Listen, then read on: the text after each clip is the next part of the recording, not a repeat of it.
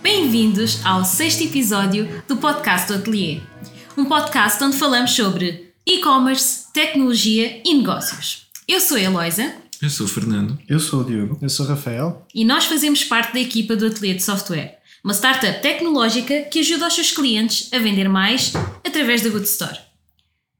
E hoje, como sempre, vou fazer o call to action. Enviem as vossas perguntas para o nosso e-mail podcast.atelierdesoftware.pt e também poderão submeter as vossas questões no perfil do TikTok do Atelier de Software. E pronto, feito o call to action, podemos entrar na primeira parte do nosso podcast. Quem quer começar a tirar as perguntas do ChatGPT? Ora, o que é que calhou esta semana? Como é que podemos medir o sucesso de um website de e-commerce, ou seja, de uma loja online. Acho que há duas métricas muito importantes no e-commerce. A primeira seria o quanto as pessoas estão a comprar. Na verdade, não há só duas. Há muitas métricas que são importantes no e-commerce. Mas nós, a primeira, se calhar, é de todas as pessoas que entram, quantas é que compram coisas? né? portanto, a taxa de conversão. Temos também a, a taxa de abandono do carrinho, que é uma métrica que, ao contrário do normal, nós queremos que seja o mais baixo possível. O número de clientes que fazem compras repetidamente, ou seja, uh, returning customers, também é muito importante. E a satisfação dos clientes, ou seja, se há muitas devoluções, se não há, porque às vezes as devoluções mesmo que o cliente fique satisfeito porque lá está, conseguiu resolver o problema e não sei o quê, acaba por ter um impacto negativo na rentabilidade da loja porque houve custos com o transporte que depois a transportadora não vai devolver o dinheiro. Não? É? Claro. Portanto, acho que resumidamente seria, seriam essas as métricas mais importantes para medir o sucesso de um site de e-commerce, de uma loja online. E na vossa opinião, podíamos contar com reviews também. Certo. Uhum. Que no fundo são um resultado da satisfação dos clientes. Exato. Se eles estiverem satisfeitos, vão dar boas notas e isso acaba por ajudar bastante na, na reputação da marca, na reputação da loja online. Yeah. Sim. Na minha opinião também é, é muito isso, é conversão. Conversão, os cliques e é isso. Ok. Então, podem tirar a segunda questão. Eu tiro, conseguir. Acho que o Rafael quer todas. É, né? Não sei. um, o que é que achas que a tecnologia mudou no e-commerce? É muita coisa, né? Aí, tecnicamente, uh, e-commerce envolve, né? Tecnologia. Tecnologia. Só existe por causa disso. Exato. Então, o que é que mudou no e-commerce? Poder ser mais fácil ou mais acessível para todos. Né? Porque, sendo como se fosse uma loja em que está na internet, é mais fácil aceder a ela do que irmos fisicamente à loja. Então, é, é isso. O e-commerce tornou uh, a opção de comprar muito mais fácil. Ok. Até mesmo a opção de vender. Sim, é... Sim. Sim, totalmente. Eu pegava mais por aí. Também para aqueles que querem começar negócios e para aqueles que querem expandir o negócio. Exatamente. Acho que foi uma, um grande impacto do e-commerce, de certeza. Ok.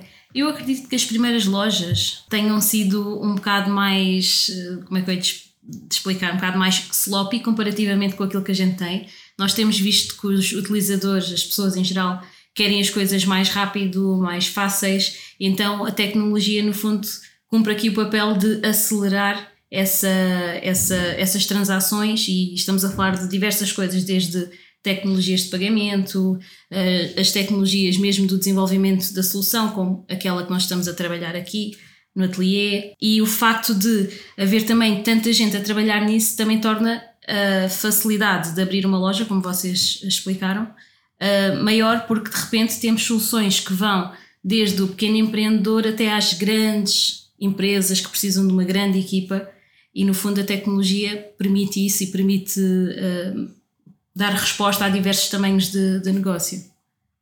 Yeah. Então pronto, e agora, terceira pergunta, Diogo, qual é que será? Como é que a gente garante a, se- a segurança numa tech startup? A informação, como é que a gente mantém segura a informação numa startup tecnologia? Hum.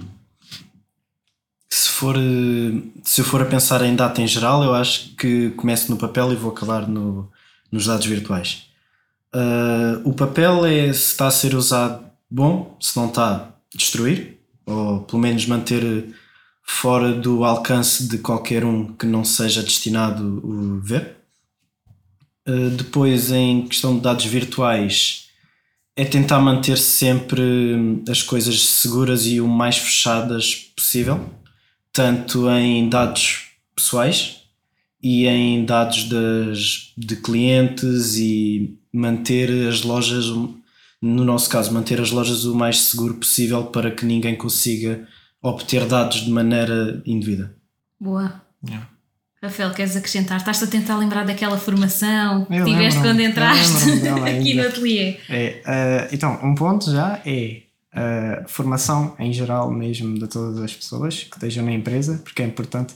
Não que seja tipo, como é que é, aquela formação totalmente intensiva e muitos detalhes e muitas coisas, não, mas é mais tipo ter a noção eh, de que eh, tem de seguir uma certa maneira de fazer palavras-passos, por exemplo, eh, que não convém termos de novo os papéis tipo em cima da mesa, uh, mantê-los guardados, se não destruir.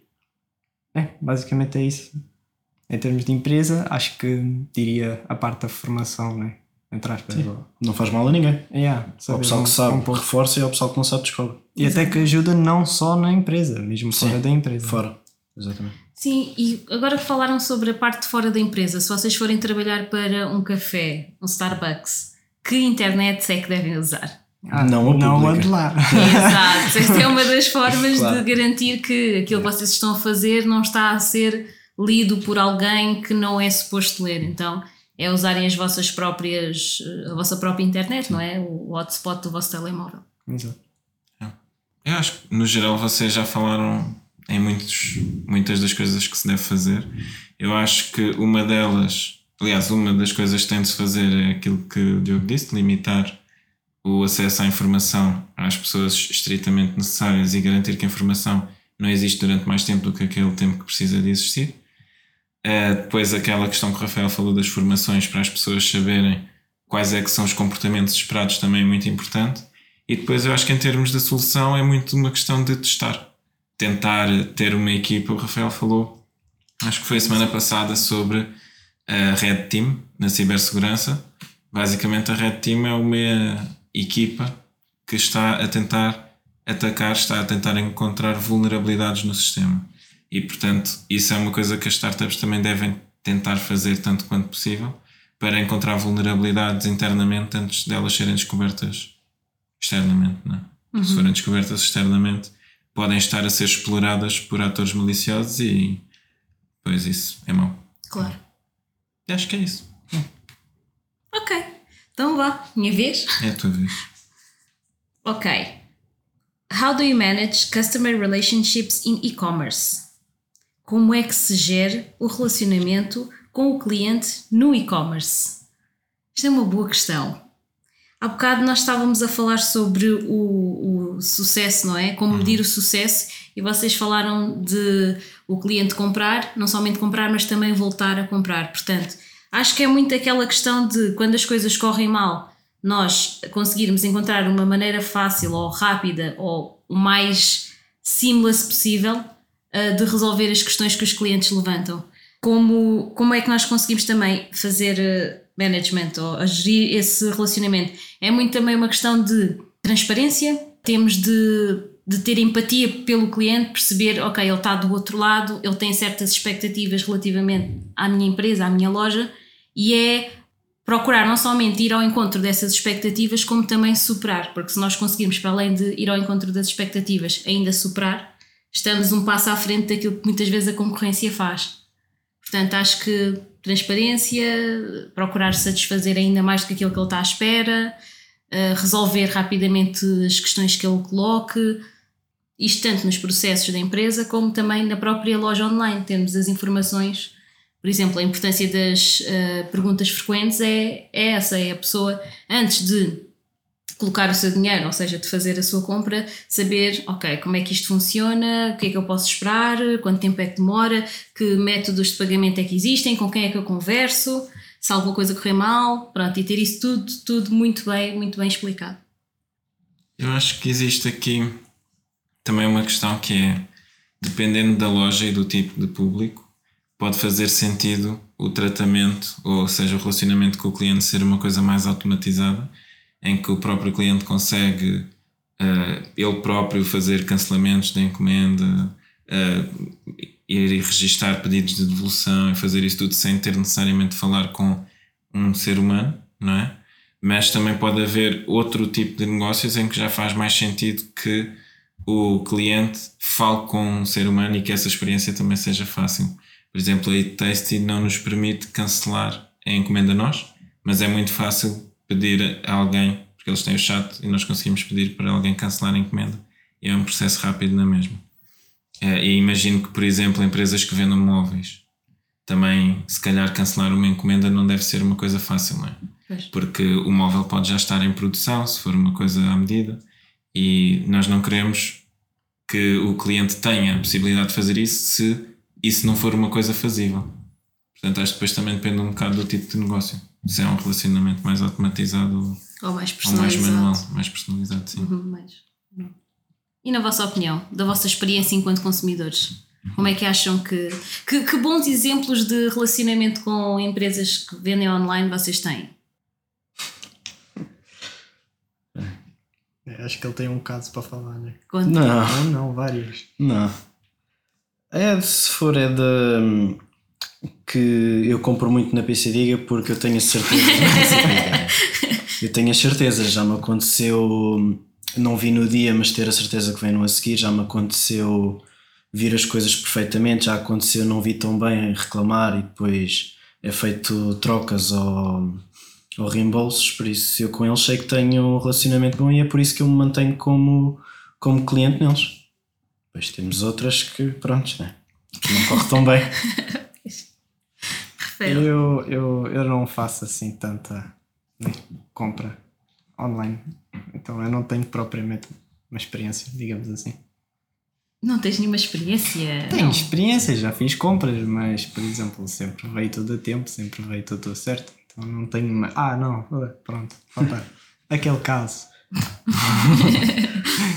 né, mas fora isso, a ver com a própria loja assim, acho que não. Ok. Gostas mais de ir à loja comprar? Sim, prefiro ver uh, fisicamente. E também pela parte de que sei que vou ter aquilo agora na minha mão naquele exato momento. És impaciente? Sou. Pois para as pessoas impacientes o e-commerce pode ser uh, complicado. Yeah. Porque tem que esperar. Yeah. A não ser que entreguem duas horas. E mesmo assim. Duas horas não demora muito. Vais fazer o quê em duas horas? comprasses na loja, era o tempo de chegares a casa? Pois, então, mas tenho um objeto na minha mão já, já sei ah. que está comigo. Estou a ver, estou a ver. Eu compreendo, consigo me relacionar. Pois. Apesar de, pronto, hoje em dia fazer muito mais compras online e já aprendi a lidar melhor com a espera, mas já, também era um bocado impaciente quando era mais novo. Ainda sou. Então isso passa cuidado, Rafael. Existe, Boas notícias. Existe esperança para ti. Bem, eu relativamente a compras no online, também não me estou assim a lembrar nenhuma assim, quer dizer, tenho uma, né? Não, tenho se calhar mais do que uma que não foi assim tão positiva, mas regra geral até, até corre bem. Acho que, por exemplo, quando compro roupas não é muito fácil perceber qual é que é o meu tamanho e às vezes isso pode ser frustrante, porque depois chegam as peças e eu experimento e afinal nenhuma daquelas peças dá, depois tenho que ir lá e troco. Mas pronto, em termos de relacionamento com as lojas, não costumam levantar nenhum problema, aceitam tranquilamente as peças, desde que elas estejam intactas e com, com as etiquetas todas, portanto, não tenho assim muito, muito a dizer. Onde é que eu passo mal? E vocês sabem, porque vocês já me viram aqui um bocado triste, é quando estou à espera do almoço e eles nunca mais chegam e eu fico cheia de fome. Pronto, era importante que chegassem sempre à mesma hora para porque uma pessoa começa a habituar-se a, a almoçar àquela hora e depois aquilo atrasa-se e é, é chato, é um bocado disruptivo. Pronto. Yeah.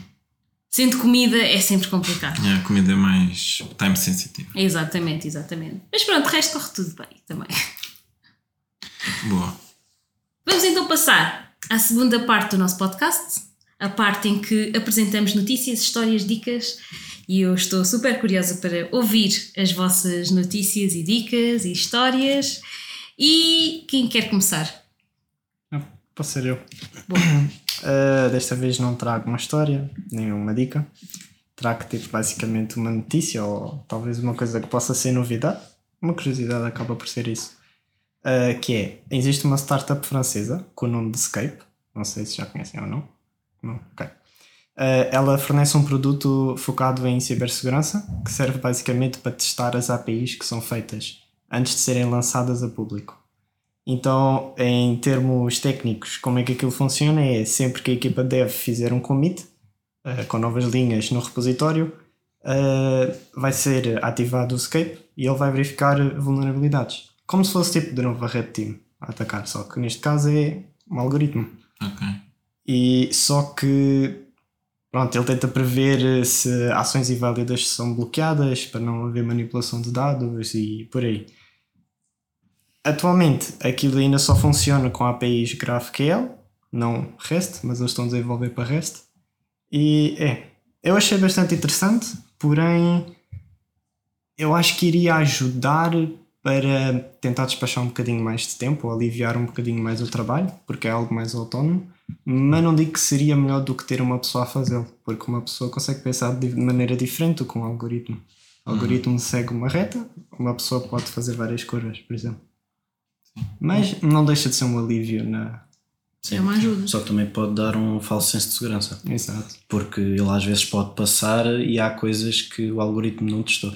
Pois, como tu disseste, as pessoas testam e o algoritmo, pronto, já passou. Sim, eu nunca tinha ouvido falar e a minha questão para é nós é que temos de configurar para dizer quais é que são as ações que são válidas ou não. Isso eu não, não, não vi muita fonte. Porque- Não, mas acho que ele segue certos parâmetros mesmo. Ok. É que se for uma coisa que, em que eles vão analisar e depois decidem quais é que são as coisas que vão tentar, no fundo eles já estão a decidir o que é que vão tentar depois de analisar. Pode não ser exatamente aquilo que se pretende, não é? É. Mas se tivermos de ser nós a, a definir manualmente, pode ser melhor, mas ao mesmo tempo, se a gente se esquecer de alguma coisa, pode acontecer aquilo que o Diogo disse, de haver uma falsa sensação de segurança. E, e depois há outra coisa que é, eh, pelo que tu disseste, é cada vez que há um commit ele vai testar. Nós testarmos o- a parte da cibersegurança das APIs em ambiente Desenvolvimento. de desenvolvimento ou em ambiente de pipeline de integração contínua pode não ser a melhor forma, porque, por exemplo, aquela situação da Toyota não tinha sido detectada porque era uma configuração na cloud. Não propriamente era. Portanto, não, não foi um problema no desenvolvimento, foi um problema no deployment. Portanto, eu acho que é interessante e pode ser uma coisa interessante para nós explorarmos aqui, mas levanta depois uma série de questões de, ok, somos nós que definimos o que é que vai ser testado, são vocês, como é que vocês sabem o que é que é testado? Segue os padrões. E se nós não seguirmos os padrões de propósito? Porque uma das coisas que acontece é, se nós seguirmos os padrões do desenvolvimento de software, fazemos com que seja mais fácil integrar outras pessoas na equipa, porque elas, em princípio, vão estar habituadas a ver esse tipo de padrões. Mas, ao mesmo tempo, quanto mais padronizado for o nosso software, mais fácil é de atacar, porque as vulnerabilidades que existem noutros sítios também vão existir no nosso. Exato. Então, às vezes é bom não ser tão padronizado. Aliás, eu já vi eh, já vi alguns uma API em que se nós tentarmos fazer login e dermos, por exemplo, o utilizador certo, mas a palavra passa errada, eh, ele dá um erro em que ele diz mesmo, por questões de segurança, não te estamos a dar a informação toda, estamos só a dizer que esta combinação não existe. Porque o que é que acontecia às vezes? As pessoas levavam muito à letra os códigos de Estado, então era tipo, ah, a conta não existe, e mandava 404. Mas quando a password estava errada, mandavam, por exemplo, o 401 ou 403. E aí fica assim, ok, então esta conta existe. Não é? Já tenho uma parte, falta. Pois. Agora só me falta a segunda parte. Portanto, isso também pode levantar eh, problemas de segurança. É a mesma coisa com as páginas. Se eu for à página da administração e aparecer 401, eu sei que ela existe. Exato, tu Não não, tens tenho acesso. Portanto, o ideal é, nesses casos, quando nós não queremos que as pessoas saibam o que é que existe, é mostrar o erro genérico como se não existisse. Exato. Claro que pode ser confuso para utilizadores que deviam ter acesso e em vez de mostrar que não têm acesso, mostra que a página não existe, mas ao mesmo tempo também ia ser confuso eles verem que não têm acesso. Portanto, não sei, é aqui um bocado um trade-off entre a segurança e a parte da user Experiência. experience. Até porque, mesmo na definição das passwords que falámos mais cedo, a, a parte da cibersegurança diz que as passwords devem ser longas e devem usar vários tipos de caracteres. Mas a parte da experiência do utilizador, por exemplo, se nós quisermos maximizar as conversões numa loja online, nós não podemos obrigar os utilizadores a definir uma password segura, porque isso pode fazer com que as pessoas desistam de fazer uma compra. Ou se esqueçam. Yeah. Ou se Ou se esqueçam sim. Comprou uma vez, da segunda vez já não se lembra da palavra paz. Sim. E depois é mais um problema para conseguir fazer a compra, porque tem que se lembrar da password. É por isso que muitas lojas permitem também fazer login com Google, Facebook, etc. Que coisa que se calhar devíamos implementar.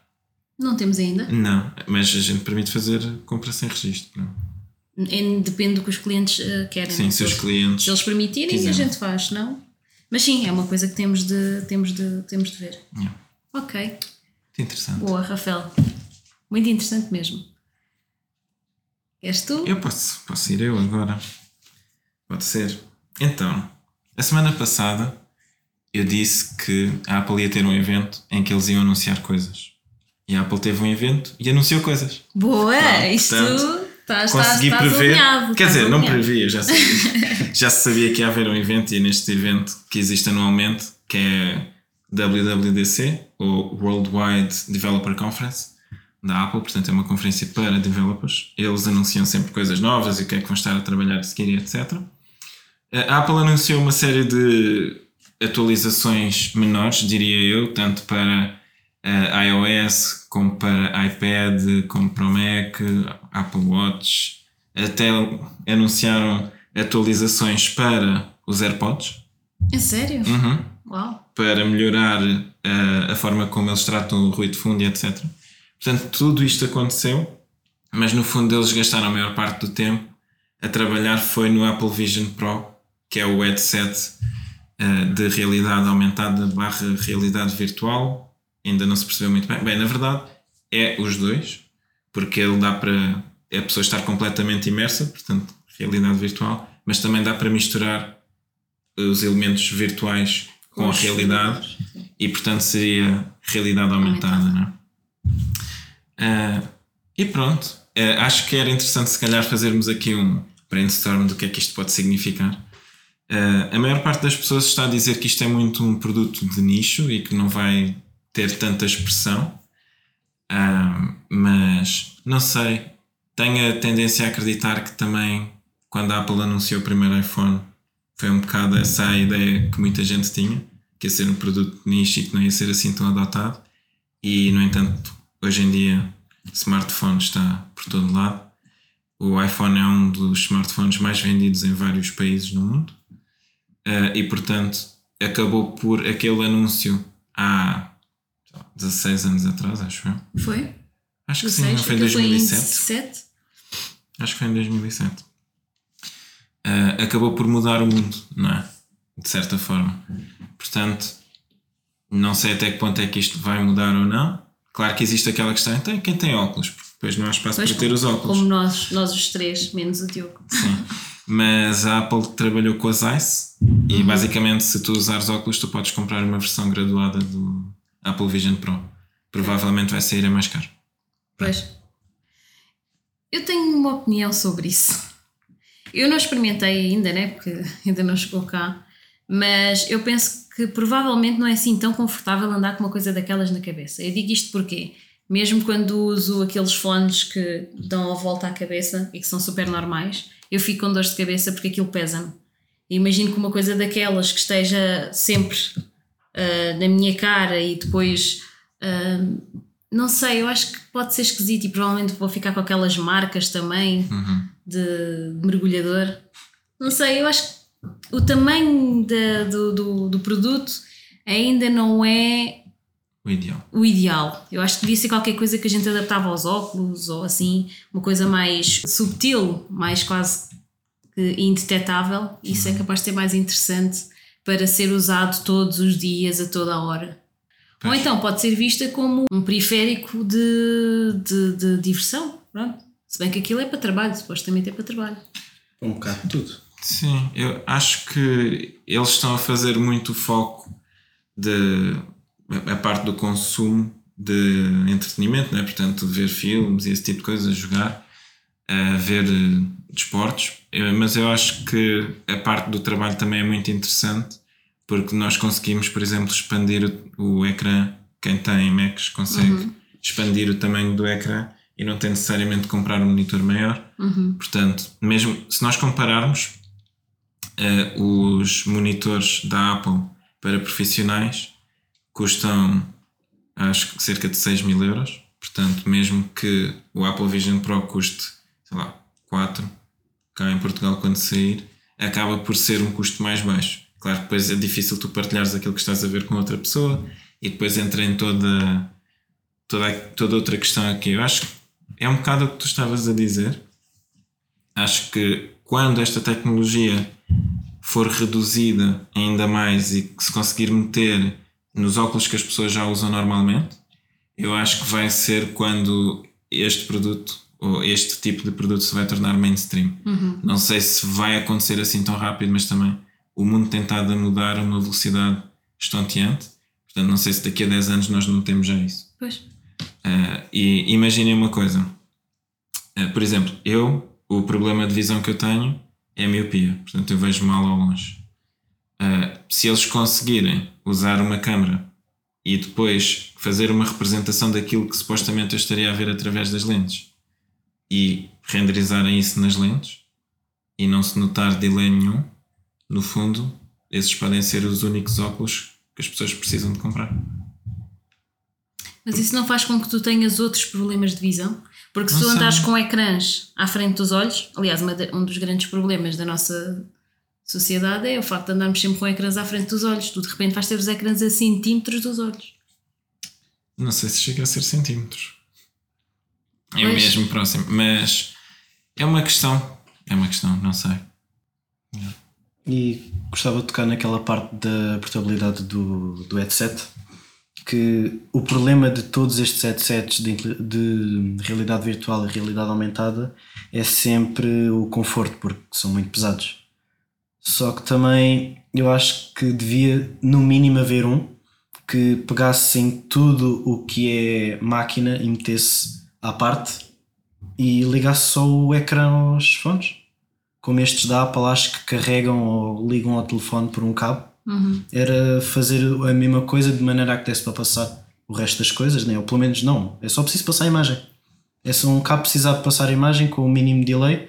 E, por exemplo, em vez de andar com ah, aquele tijolo na, na cabeça, ande com um cinto um bocado não tão pesado, porque também não está numa zona tão sensível e tem exatamente o mesmo poder de processamento. Os óculos têm exatamente o mesmo poder de processamento. Esse era um dos pontos e outro é as baterias também. E a Apple já fez, acho que é isso, que é meter o, a bateria noutro sítio. Se juntarem esses dois, está perfeito. Ou se pelo menos tirarem um dos dois constantemente, já ajuda muito.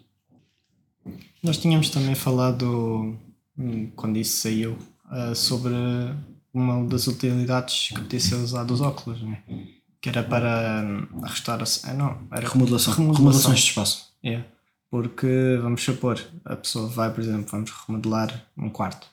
A pessoa pode ir, colocar os óculos, claro que aquilo já tem de acabar por ser um modelo que já está pré-feito, né? mas a pessoa consegue acabar por visualizar na sua frente. Né? Nesse termo aí. Isso já Sim, toca na parte do, do e-commerce. Sim, sim, Vai sim. ser muito giro eu meter uns óculos e ver como é que fica aquela cadeira que eu se calhar estava em dúvida de comprar porque não sabia os tamanhos. E aí dá para ver Yeah. também. Só não podes tentar sempre. Yeah, Não convém. Mas, yeah. Sim, acho que eh, as compras com realidade aumentada vão ser muito interessantes nesse sentido. Mas sim, também há aquela questão de eles equiparam este dispositivo com câmaras 3D, mas como é que tu vais estar a captar o momento?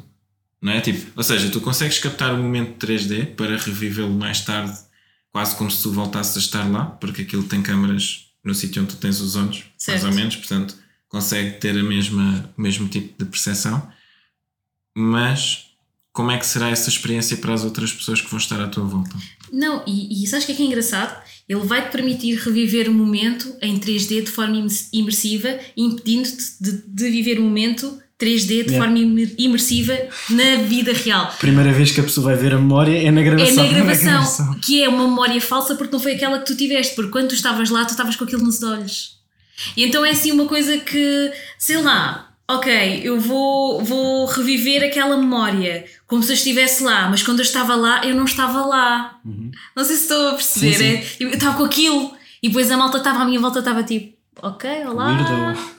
Não, não vamos conversar, não vamos estar aqui. Não sei, hum, isso é tipo é realidade aumentada, mas é uma realidade falsificada da realidade que podia ter sido se não tivesse aquilo na cabeça. Não sei, e, e acontece o mesmo com os smartphones. Vocês já viram que a malta vê alguma coisa e eu também faço isso algumas vezes, confesso, mas hum, às vezes em vez de estarem ali a olhar para o que está a acontecer, estão preocupados em meter o telemóvel no ponto A certo gravar. a gravar e esquecem-se de epá, larga o telemóvel, olha para o que está a acontecer, vive, guarda na tua memória. Eu penso muito nisso, é o pessoal que vai para concertos para gravar o concerto. Pois, Mesmo. Yeah. porquê? Pagam fortunas pelos bilhetes que têm, que é para ficar uma hora e meia com o telefone Na mão. na mão. Yeah. Exato, isso não faz sentido. Pá, na minha Então- opinião, não faz sentido. Então pensem lá, se isso já acontece, porque é que as pessoas não vão estar com o headset a gravar e a curtir a cena ao mesmo tempo? Porque é mais estranho porque, Porque a gente tu não está consegues- habituado. Sim, mas porque com o telemóvel tu tens que estar a olhar para o telemóvel, não é? Portanto, tu não estás a ver as coisas na vida real, tu estás a ver no telemóvel para ver se está a ficar bem captado. Mas quando tu estás a gravar com o headset, ele está a gravar o que tu estás a ver. Mas tu não estás a ver Tu a estás a ver. realidade. Estás? A realidade através das câmaras, mas estás a ver a realidade. Pois é, isso é. Não sei, eu não sei, eu compreendo e, e de certo que sim, que as pessoas vão usar os headsets e fazer essa, essa captação. Mas a mim parece-me que as pessoas vão, vão cada vez menos aproveitar a vida real, Sim. não seja a realidade aumentada ou a realidade virtual, a realidade verdadeira. Ou pelo menos aquilo que a gente acha que é a realidade verdadeira. Mas não vamos entrar por aí hoje, hoje não. Eu não sei se vocês eh, se lembram do filme, acho que é Ready Player One. Eh, esse filme tem uma parte em que a pessoa está a meter os óculos pela primeira vez e eles fazem tipo uma animação em que a câmera vem de lado e aproxima-se e depois tipo entra na cena. E a Apple fez exatamente a mesma animação para apresentar o headset. Eh, e basicamente, se nós olharmos para esse filme, aquilo fala de um mundo um bocado distópico, não é? Porque as pessoas ficaram tão imersas naquilo que era virtual que o mundo real, por assim dizer, estava um caos. E então nós não sabemos se aquilo é uma cena de yeah, nós estamos a tentar tornar o mundo distópico ou se era tipo um aviso. Estás a dizer que a ficção está a inspirar a realidade.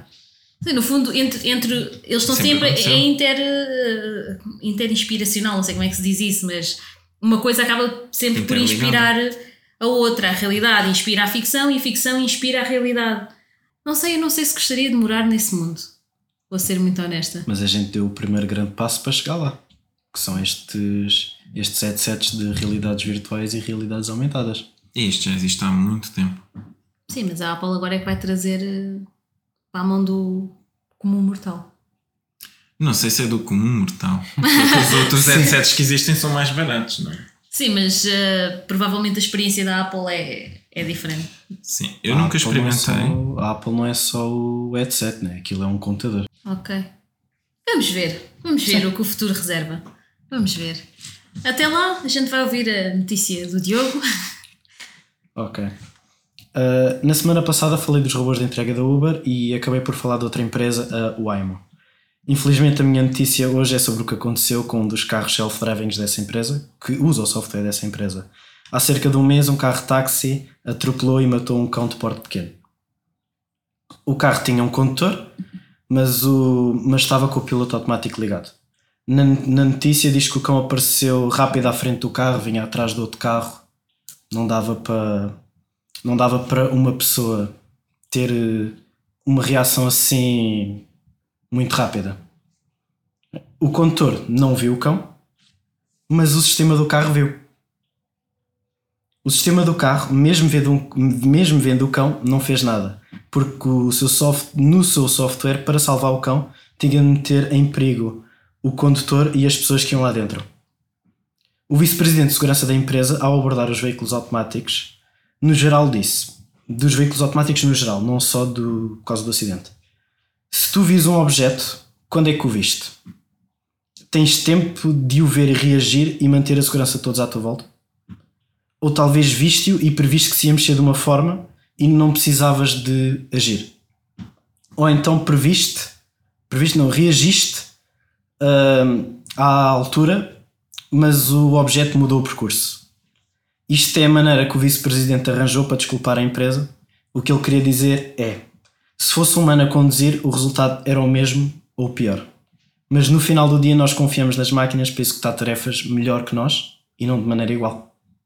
Eu gostava de saber qual é, é a vossa opinião sobre os carros autóma, autónomos e este caso, né? Porque calhou ser um cão, podia ser bem pior, podia ser uma pessoa podiam ser um grupo de pessoas. Rafael, queres começar? Tenso. Yeah, um bocadinho dark para acabar a semana. Obrigada, Diogo. Não, mas é. Acaba por ser eh, uma escolha, né? E nós temos basicamente as máquinas para decidirem melhor do que nós, né? É. Não sei. É Não sei complicado. se- É complicado. Não sei se decidem melhor do que nós. Acho que decidem de uma forma mais consistente, talvez. Porque. o nosso melhor varia muito, né? Sim. Porque, por exemplo, a mesma pessoa, nessa situação, se ela tivesse completamente descansada e alerta e etc., podia ter uma reação que não teria se tivesse eh, sono. com sono. E, por exemplo, se a pessoa tivesse com sono, podia acontecer duas coisas. Podia matar o cão e ferir as pessoas que estão dentro. Sim. Porque ela ia ver o cão tarde demais, ia reagir, ia matar o cão e as pessoas iam sofrer com o acidente porque ela tinha reagido tarde demais. E de uma forma muito brusca. É? Portanto, no fundo, os robôs conseguem manter a calma, digamos assim. É, calmos eles estão sempre, né? Sim. Só que eu, eu, pelo menos, quando li a notícia, estava à espera que o software, pelo menos, tentasse travar. É que o, o software não fez nada. Não, Sim. não abrandou, não virou, não nada. Continua. Mas é a mesma coisa que, por exemplo, os motoristas dos autocarros Ah, ou o pessoal, os maquinistas dos comboios. Claro que se aparecer uma pessoa, um carro à frente do comboio ou à frente do autocarro, a tendência das pessoas é tentar parar para evitar a desgraça que está à frente delas. Só que elas estão-se a esquecer que têm muito mais pessoas dentro do veículo onde elas estão e que se houver um acidente que coloque em perigo todas aquelas pessoas, é muito pior do que o, o acidente que iria provocar a morte só de quem está à frente. é? E no fundo, claro que isto é uma coisa muito sensível de se falar, porque não é que uma vida valha mais do que outra, mas quando não dá para escolher, Escolhemos uma menor. to- todas as escolhas são más, não é? Sim. Não existe nenhuma escolha boa entre deixar morrer uma pessoa, deixar morrer 50. Há a má e a menos má. Pois. Agora imaginem, e se aquela pessoa for uma pessoa, por exemplo, o presidente de um país? Será que o carro vai saber? Não, Por não enquanto sabe. Por não enquanto sabe. não, mas se calhar no futuro ainda vai haver isso. Eu ainda acho que nós vamos entrar naquela coisa do Black Mirror em que toda a gente tem pontos e se tu tiveres poucos pontos és atropelado, se tiveres muitos, Isso parece, isso parece a ideia da da Good Place, em que as, as ações das pessoas davam-lhes pontos E depois, quando elas morriam ou iam para a good place, tivessem muitos pontos, ou iam para a bad place, tivessem pontos negativos e não sei o quê. Aqui a questão nem é para que place é que tu vais, é se tu É se vives tu vais para alguma place. ou se tu morres consoante teu, os teus pontos. Pois. É. Mas se fores a ver, é mais ou menos a mesma coisa, não é? Pois. Seleção natural, no final. N- Não Assim já não é natural. não é natural. É, pois, é, pois, pois. é artificial, porque no fundo são os pontos que aquela, aquela tecnologia identifica na tua pessoa, na- no teu perfil, e, e depois, consoante os pontos que tu tenhas, ele faz uma média dos pontos que estão dentro do carro e diz: é vá, se calhar mata os gajos que estão no carro. porque este aqui tem muitos pontos, em princípio há de ter um impacto superior na sociedade do que estes que estão aqui dentro. Yeah. O problema é que, tenso, imagina, é? estes que estão aqui dentro são bebés, ainda não tiveram tempo de, de ter um impacto. Bem, Melhor não entrar por é melhor não entrar por aí, senão. Yeah. Mas é. É assim, é, é, é, é interessante pensar sobre isso e até um bocado assustador, porque. Sim, isso assusta muito, porque no segundo que importa fazer a reação, nenhum humano consegue fazer, meter isso na balança, né? Essas Claro. duas cenas. Por isso. Isso até dá medo de- das máquinas, que as máquinas não têm. Não, não têm o- nem o arrependimento, nem têm o medo de estou a fazer a escolha certa ou não. Para eles é, é certo, é certo, é errado, é errado. As máquinas têm os biases que os seres humanos têm. Isso é uma das coisas que a gente já tem visto. Por exemplo, na altura em que saiu. Qual é que era aquele que fazia os. Dali, o Dali, não era? Em que as pessoas colocavam. ah, ah, ah, ah, faz, faz a fotografia de um CEO, de, um- de uma CEO, e eles apareci, ele desenhava o CEO sempre como sendo homem e a secretária sempre como sendo mulher, porque é o bias que existe. É o estereótipo. É, Sim. Então, na verdade, a máquina não sente arrependimento, tens razão, mas o que a máquina vai fazer é resultado daquilo que o ser humano Já faria. já faria, mais ou menos.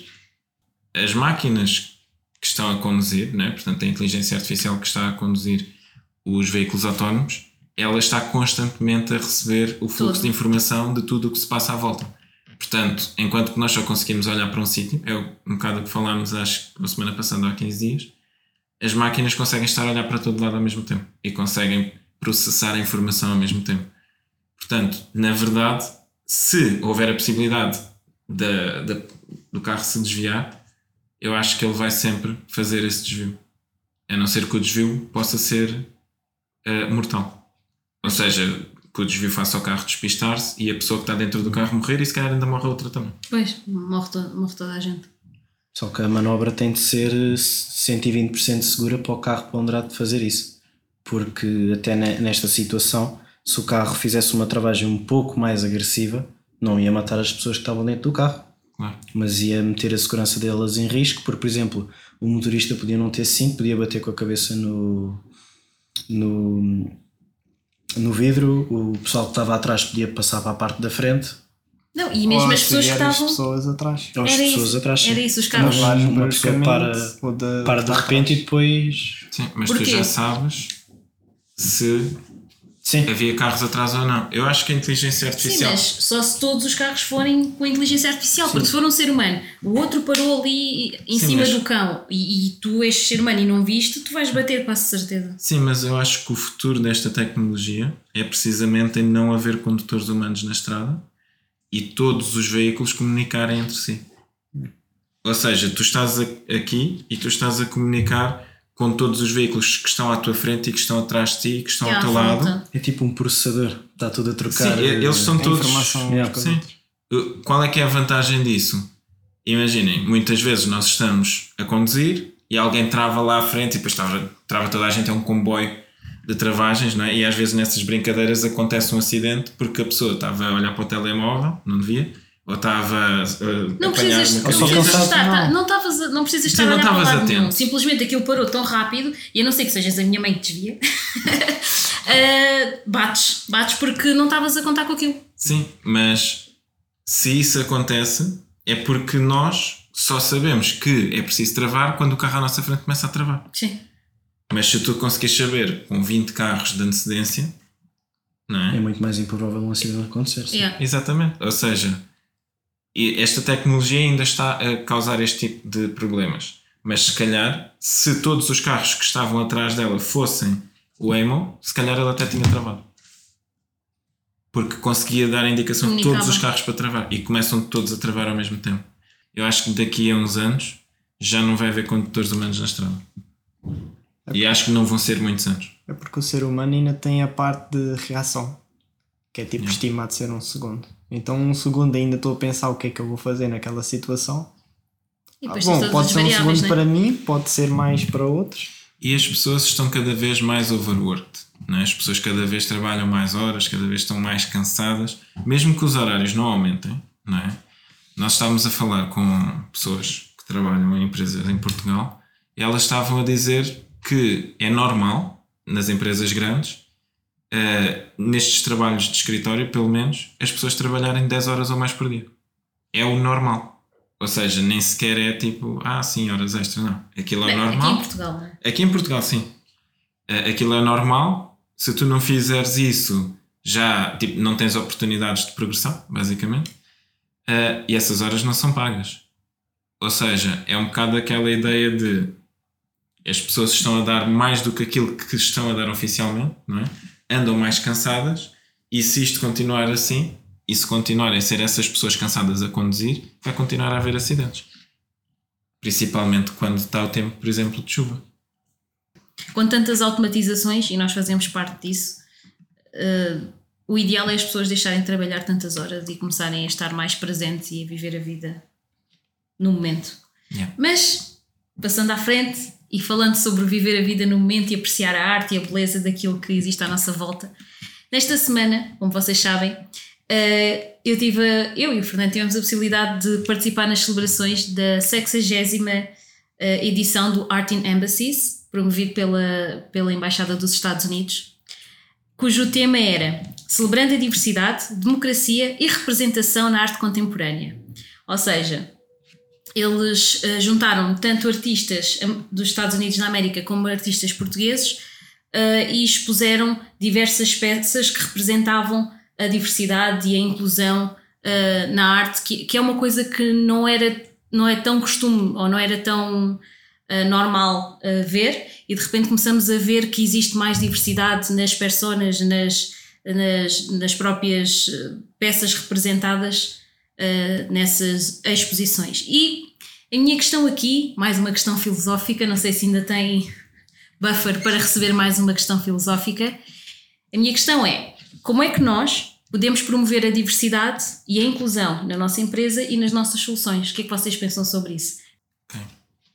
Eu, po- Força. eu posso começar que eu acho que só tenho um ponto que é o é igualdade de oportunidade, oportunidades iguais independentemente de raça, etnia, sexualidade da pessoa. Acho que esse é o ponto mais importante. Porque toda a gente é capaz de ser o melhor no seu ramo, desde que tenha oportunidade para ser o melhor no seu ramo, independentemente de qualquer um desses fatores. É nisso que acredito e, e é isso que todas as empresas deviam promover. É isso, é. Não, não digo que tenha de haver diferenças propriamente. Não temos tipo olhar para as diferenças. né? É tipo, não vamos limitar uma pessoa por ser quem é, digamos assim, né? Ela, se ela gosta daquilo que faz, deve fazer aquilo que ela quer. É isso. Sim, eu, aquilo que eu ia dizer é a mesma coisa, ou seja, acho que há um ponto que é temos de trabalhar muito na questão da igualdade de oportunidades, e o que isso significa é basicamente não excluir a pessoa eh, devido a nenhum fator, seja a etnia, seja religião, seja até mesmo classe social, etc. Acho que não, deve, não devemos excluir as pessoas por aí. E nas nossas soluções? Isto muito rapidamente, que o podcast hoje já está esticado. Nas nossas soluções, como é que a gente consegue ser mais inclusivos? Aí eu já acho que não é tanto a questão da, da etnia ou das capacidades, eu acho que é uma questão às vezes de permitirmos a pessoas que têm alguma dificuldade, seja em visual, na parte das interfaces é muito mais os invisuais ou que têm dificuldades eh, com a visão de conseguirem também usar as soluções.